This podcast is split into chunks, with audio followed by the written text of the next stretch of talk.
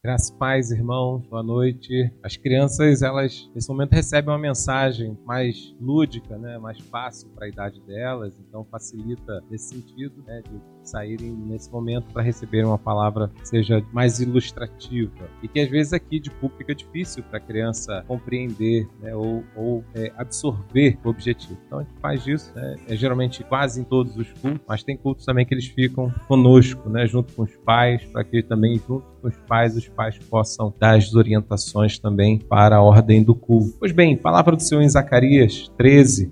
Semana passada nós vimos a fonte que purifica e hoje vamos ver as ovelhas dispersas. Zacarias 13, versos de 7 a 9, está projetado aí no nosso data show. Minha versão é diferente da que está ali. Ah, não, é, já trocaram a versão. Então, vou estar lendo, os irmãos acompanhem, 13, 7 em diante, está projetado aqui no nosso data show, que diz assim a palavra do Senhor: Desperte, ó espada, contra meu pastor, o homem que é meu companheiro, diz o Senhor dos Exércitos. Fira o pastor e as ovelhas serão dispersas, e eu me voltarei contra os cordeiros. Dois terços dos habitantes da terra serão feridos e morrerão, diz o Senhor, mas restará um terço na terra. Farei essa terça parte passar pelo fogo e a purificarei. Eu a refinarei como se refina a prata e a purificarei como se purifica o ouro. Ela invocará meu nome, e eu lhe responderei: direi este é o meu povo. E ela dirá: O Senhor é nosso Deus. Né? Palavra do Senhor aos nossos corações. Uma das coisas muito difíceis na vida é a gente perder as referências. Talvez vocês já devem ter vivenciado circunstâncias assim na vida, ou presenciaram próximas de vocês, ou quem sabe até mesmo experimentaram assistindo um filme ou uma série. A situação de, por exemplo, como crianças que de repente se veem sem os pais. Filmes que retratam a Segunda Guerra Mundial mostram às vezes famílias, né? especialmente é, se olharmos na perspectiva dos judeus, de crianças que eram tiradas dos pais e das mães, e aquelas crianças agora ficam desorientadas, sem rumo, sem saber o que fazer, e qualquer um que pegasse a mão delas os direcionava, porque eles não sabiam mais onde estavam os pais. Os pais já tinham sido levados para algum campo de concentração, e as crianças eram levadas para outro campo, e as crianças se sujeitavam ao que lhe fosse ofertado. Olhando nessa perspectiva de referência, isso nos faz pensar que quando nos é tirado uma referência, nós também podemos começar a ser levados por qualquer referência. Por qualquer que pegar a nossa mão e nos guiar, a gente vai. Já que não há uma referência de para ser seguido, qualquer referência é alguma coisa. O texto aqui traz justamente essa ideia. E olha como que Deus está mostrando isso. Deus traz a ideia de uma total perda.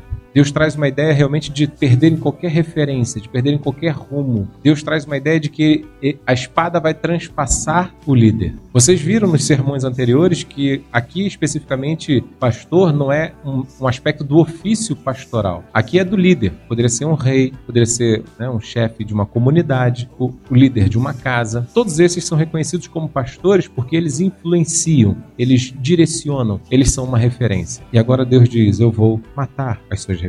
E diz quando você tira essa referência, diz o texto, né? Fira o pastor e as ovelhas serão dispersas, ficarão perdidos, ficarão perdido. Agora, por que, que a gente olha para esse texto e vê Deus fazendo isso? Vocês sabem muito bem que o que estava acontecendo é que o povo voltou do exílio, já tinham quase 70 anos que tinham vivenciado isso, eu repito esses dados para que vocês gravem mesmo. Já tinham quase 70 anos, o povo estava voltando, haviam várias propostas, né? Você tinha o imperador, né, Dario, que estava propondo uma reforma em todo o seu império. Então, várias cidades estavam recebendo investimentos para abertura de estradas, para manutenção de postos, para reedificação de muralhas, enfim, haviam várias expectativas dessas propostas que os líderes políticos oferecem, como é, é, Favela Bairro, Cidade Maravilha. A gente conhece também dessas situações. E nesses aspectos era o que estava acontecendo aqui. E o povo voltando do exílio, uma geração que já que cresceu no exílio, estava retornando, retornavam com a memória dos seus pais que sofreram a guerra e sofreram o exílio inicial, e agora eles retornam com, lembrando dos sentimentos familiares e agora para reconstruir uma nova vida.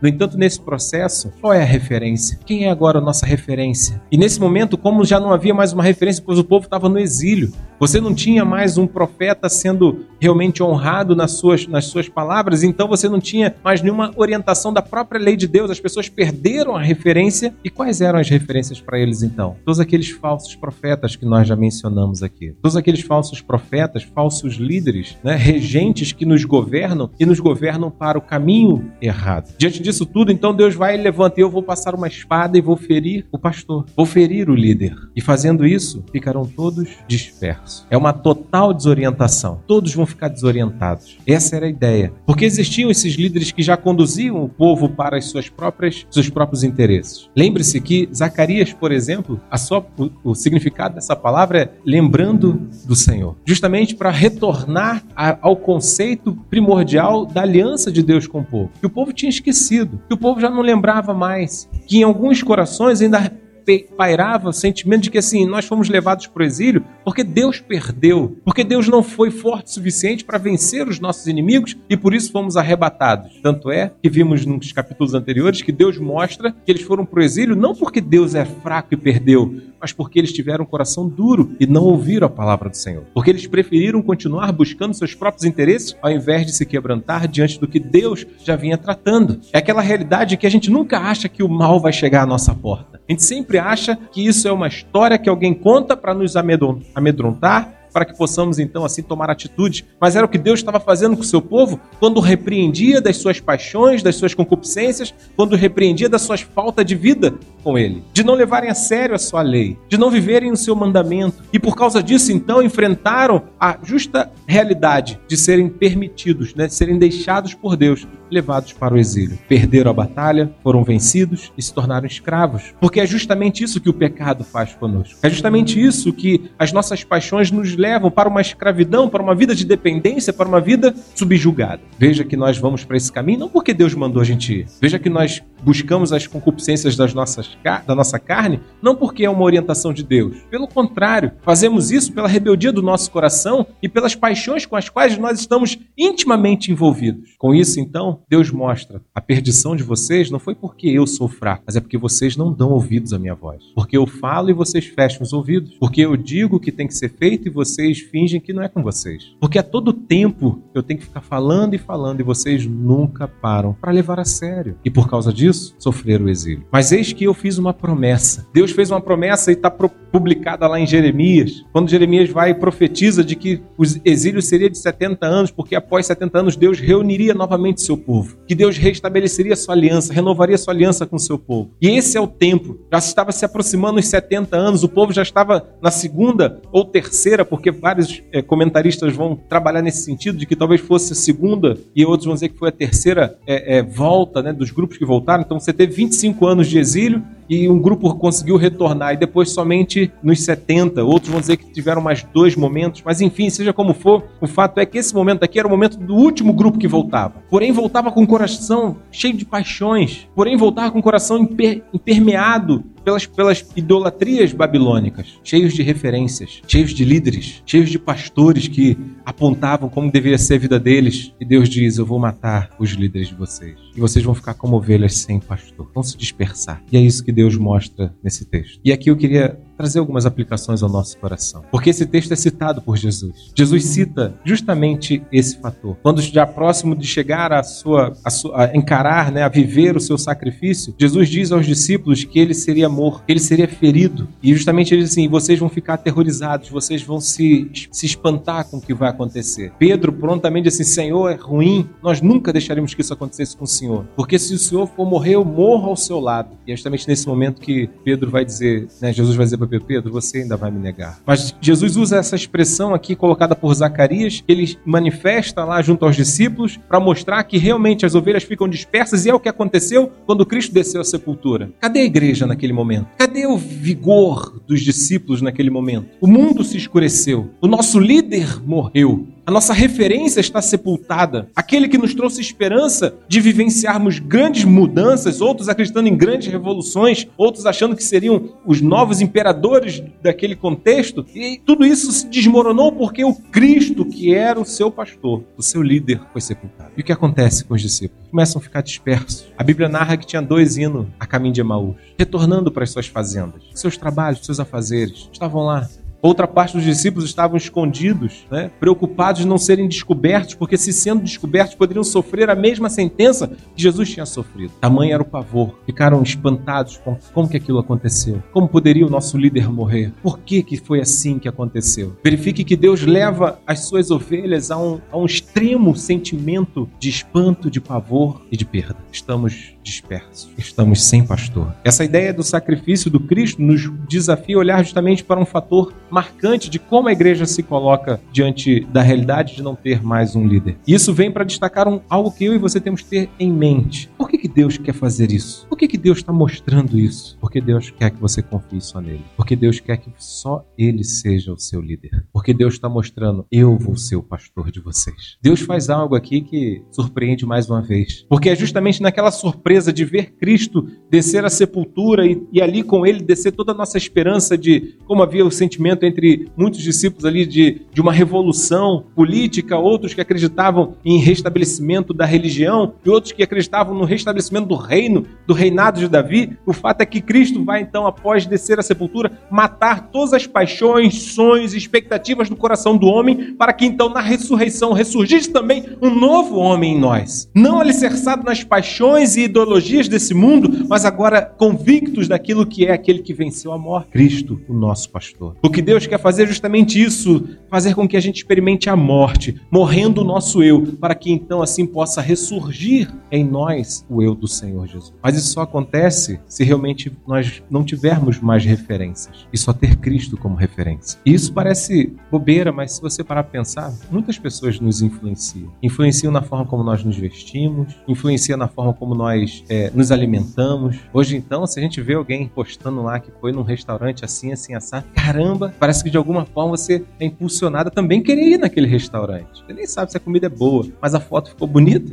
você quer ir também. Verifique como que a influência entra no nosso coração e é justamente aqui que Deus está nos desafiando a mostrar: eu serei o influenciador, eu serei o pastor e eu estarei com vocês sempre. O desafio é justamente agora a gente parar e, e perceber que é na crise que o Senhor nos leva que ele manifesta a sua graça e o seu amor pelas ovelhas. É justamente quando ele diz: Olha, todas essas coisas passam, mas a minha palavra permanece. Todas as suas confianças nos homens, nos projetos, nos sonhos, são coisas passageiras que vão lhe decepcionar. Mas eu, o Deus Criador dos céus e da terra, nunca os decepcionarei, nunca os abandonarei. Como aqui não abandonou. Após 70 anos, Deus começa a rejuntar novamente, a juntar novamente todo o seu povo. E fazendo isso porque ele falou que faria, porque era o povo dele. Porque esse era o povo que ele comprou com seu próprio sangue sangue do seu filho, porque esse é o povo da aliança, reconhecido agora como povo de Deus pelo nome próprio de Deus. Então verifique que existe uma relação muito íntima e profunda com a qual Deus diz: vocês não serão mais guiados por ninguém, vocês serão guiados por mim, por mim. O que acontece quando Jesus ressurge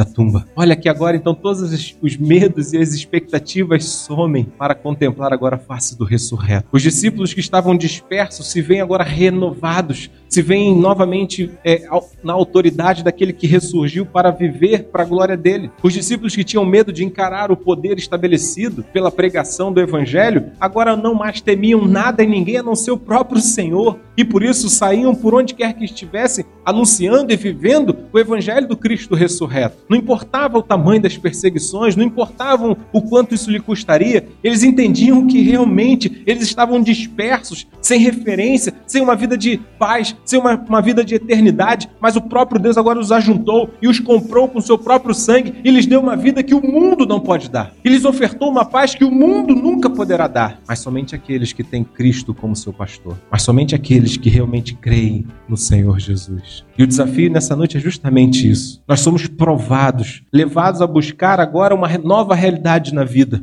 Quando temos então transpassado todos os nossos ídolos e quantos ídolos do nosso coração nos decepcionaram já? Quantas lágrimas nós já derramamos por causa dos nossos interesses pessoais, por causa dos nossos egoísmos, por causa dos nossos sonhos que, gananciosos e que levaram a gente a vivenciar situações tão dolorosas na vida das quais nós só choramos. Quantos ídolos já nos machucaram? Paixões que estão no nosso coração que nos decepcionaram? Quantas vezes e talvez quantas mais ainda você tenha que enfrentar?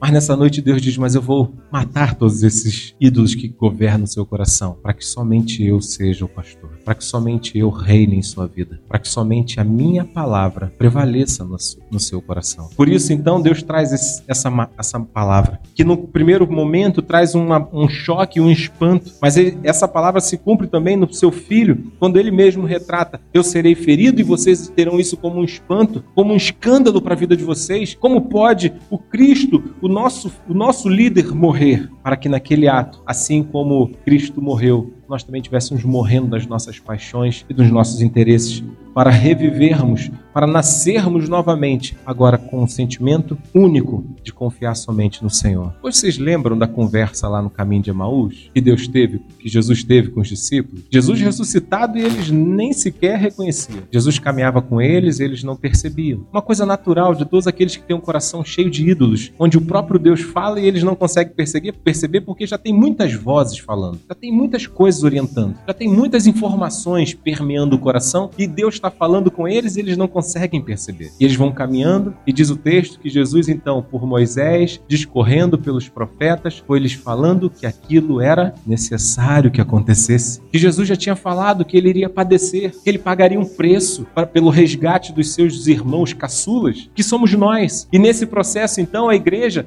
ainda cheia das suas paixões, cheia dos seus interesses pessoais, não conseguiam compreender a própria missão do seu líder. Cada um tinha seus próprios interesses, mas é somente quando eles veem o líder morto que morre também ali os seus interesses. Eles dizem: perdemos, perdemos. E Deus faz isso porque realmente nós só vamos começar a caminhar realmente com Cristo quando nós desistirmos desse mundo. Os discípulos no caminho de Emaús então chegam à sua, à, à sua casa e eles convidam Jesus a entrar. E ali, de forma muito súbita, o texto diz que então na ceia, na hora de dormir, naquela ceia, é, é, das, a gente usa aqui nove horas da noite, né? Mas é, é, na hora que eles foram cear, então Jesus toma o pão, parte da graças. Quando Jesus faz isso, lhes cai as escamas dos olhos e Jesus some da presença deles e eles ficam, não nos ardia o coração quando pelo caminho ele nos falava da palavra. Verifique, queridos, que em muitos momentos nós ficamos cegos de, de não conseguir enxergar o nosso líder, o nosso pastor, porque os nossos corações estão cheios de coisas desse mundo que precisam ser arrancados, cegos das escamas que só faz a gente olhar aquilo que é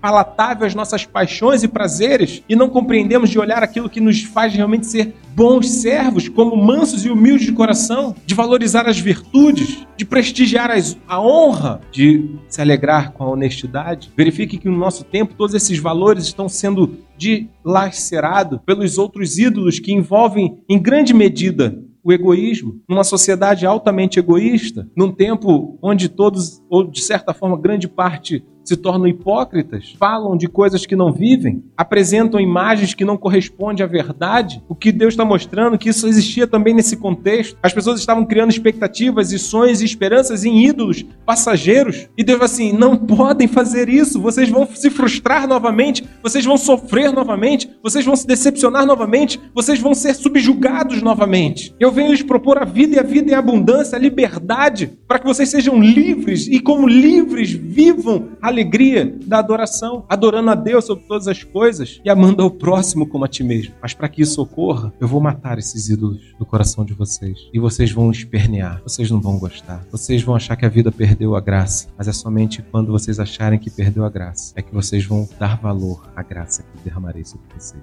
Verifique que Deus chega e traz então um fechamento a esse texto. Somos provados, somos levados a buscar o seu santo nome, somos agora no, no fundo do poço, quando nos vemos na escuridão de uma perda, de uma decepção, de uma frustração, a, ali ir clamar ao Senhor, e é justamente nesse momento que nós clamamos, ele diz: vocês vão clamar, porque vocês vão estar desorientados, vocês vão estar sem esperança, vocês já não têm mais para onde olhar e para onde correr, os seus ídolos os abandonaram, as suas paixões não levaram vocês aos que, que tanto vocês queriam, e então nas angústias da vida vocês vão clamar por mim, e quando clamarem, como ele diz aqui, eu direi: Este é o meu povo. Deus ouve o nosso clamor e diz: Vocês são meu povo. E as pessoas vão responder: E o Senhor? Cadê? Bota aí, verso 9, né? Verso 9, tá aí? Verso 9. Ela invocará o meu nome e eu lhe responderei. Direi: Este é o meu povo. E o povo dirá: O Senhor é o nosso Deus. Não temos mais nenhum líder a não ser o Senhor. Porque no fundo do poço só o Senhor nos ouviu. Porque nas angústias da vida só o Senhor vem enxugar as nossas lágrimas. Porque quando nós estávamos já perdidos em todos os nossos valores, o Senhor ainda assim nos amou e nos agraciou e nos fez viver uma nova vida.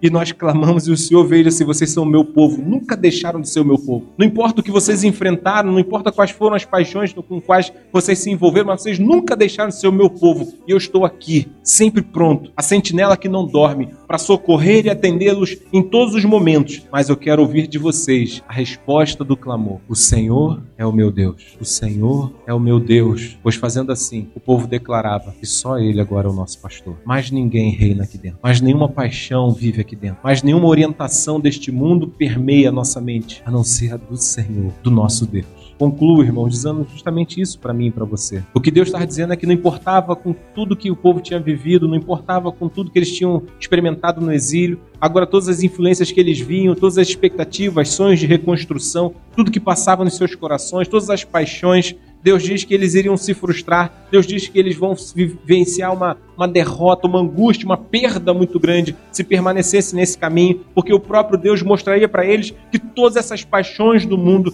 que todas essas coisas com as quais nós corremos, não basta do fato de ser correr atrás do vento, porque debaixo do sol tudo é vaidade. E nesse aspecto, então, ele diz assim: não construam a vida de vocês nisso, não corram atrás do vento, não fiquem correndo atrás de coisas que não vão durar para a eternidade. E ainda assim o povo chega nas mais angústias da vida, porque mais uma vez eles estão com dificuldade de obedecer à voz de Deus. Os ídolos foram caindo, as decepções foram chegando, a dor bateu no coração, as lágrimas não param de sair dos olhos, a noite ficou muito longa e a gente não consegue mais dormir em paz. E na hora que a gente está prestes a desistir, por algum lampejo de graça, a gente se lembra de Deus, a gente se lembra dele e a gente suplica. E ele responde: Tu és o meu povo. E ele quer que a gente diga: E o Senhor é o meu Deus e toda a história vai mudar. E em meio ao mais profundo abismo, brilha a luz, brilha a esperança, brilha a oportunidade de viver uma nova vida. Então responda a Deus: O Senhor é o meu Deus. Responda a Ele: O Senhor é o meu Deus. Já tive perdido em várias circunstâncias da vida aí, e o Senhor é o meu Deus, pois o Senhor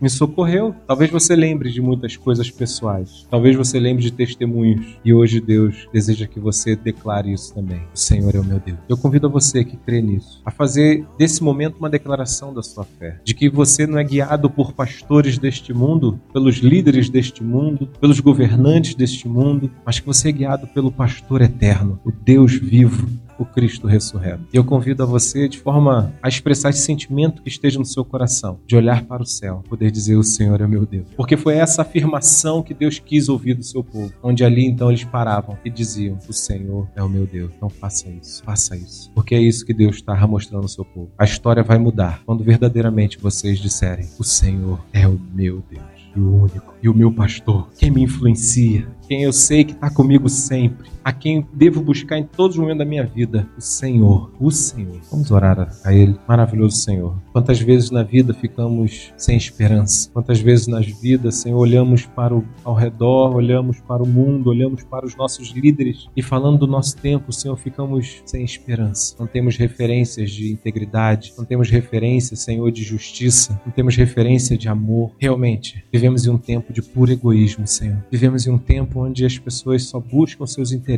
mas queremos nesse tempo tenebroso, queremos, ó Deus, nesse período escuro da humanidade, declarar assim como o teu povo, registrado aqui em Zacarias, declarou: O Senhor é o nosso Deus, que é só o Senhor que confiamos, que o Senhor é o nosso socorro bem presente, nosso refúgio, que o Senhor é o nosso Deus e a nossa esperança está em Ti, Senhor, somente em Ti, e que a nossa vida seja guiada pelas Tuas mãos, Senhor, e que o nosso viver seja para a Tua glória, pois não queremos ser guiados por este mundo, não queremos ser subjugados, ó Deus, pelas paixões desse mundo que nos escravizam, que nos fazem, Senhor, ficar correndo atrás do vento como pessoas loucas. Nós queremos viver, Senhor, para a tua graça, para a tua glória. Viver, ó Deus, mediante o teu santo amor derramado sobre as nossas vidas e em todo o tempo, Senhor, que o teu Santo Espírito nos leve a declarar publicamente: o Senhor é o meu Deus. É o que oramos assim em nome de Jesus. Amém.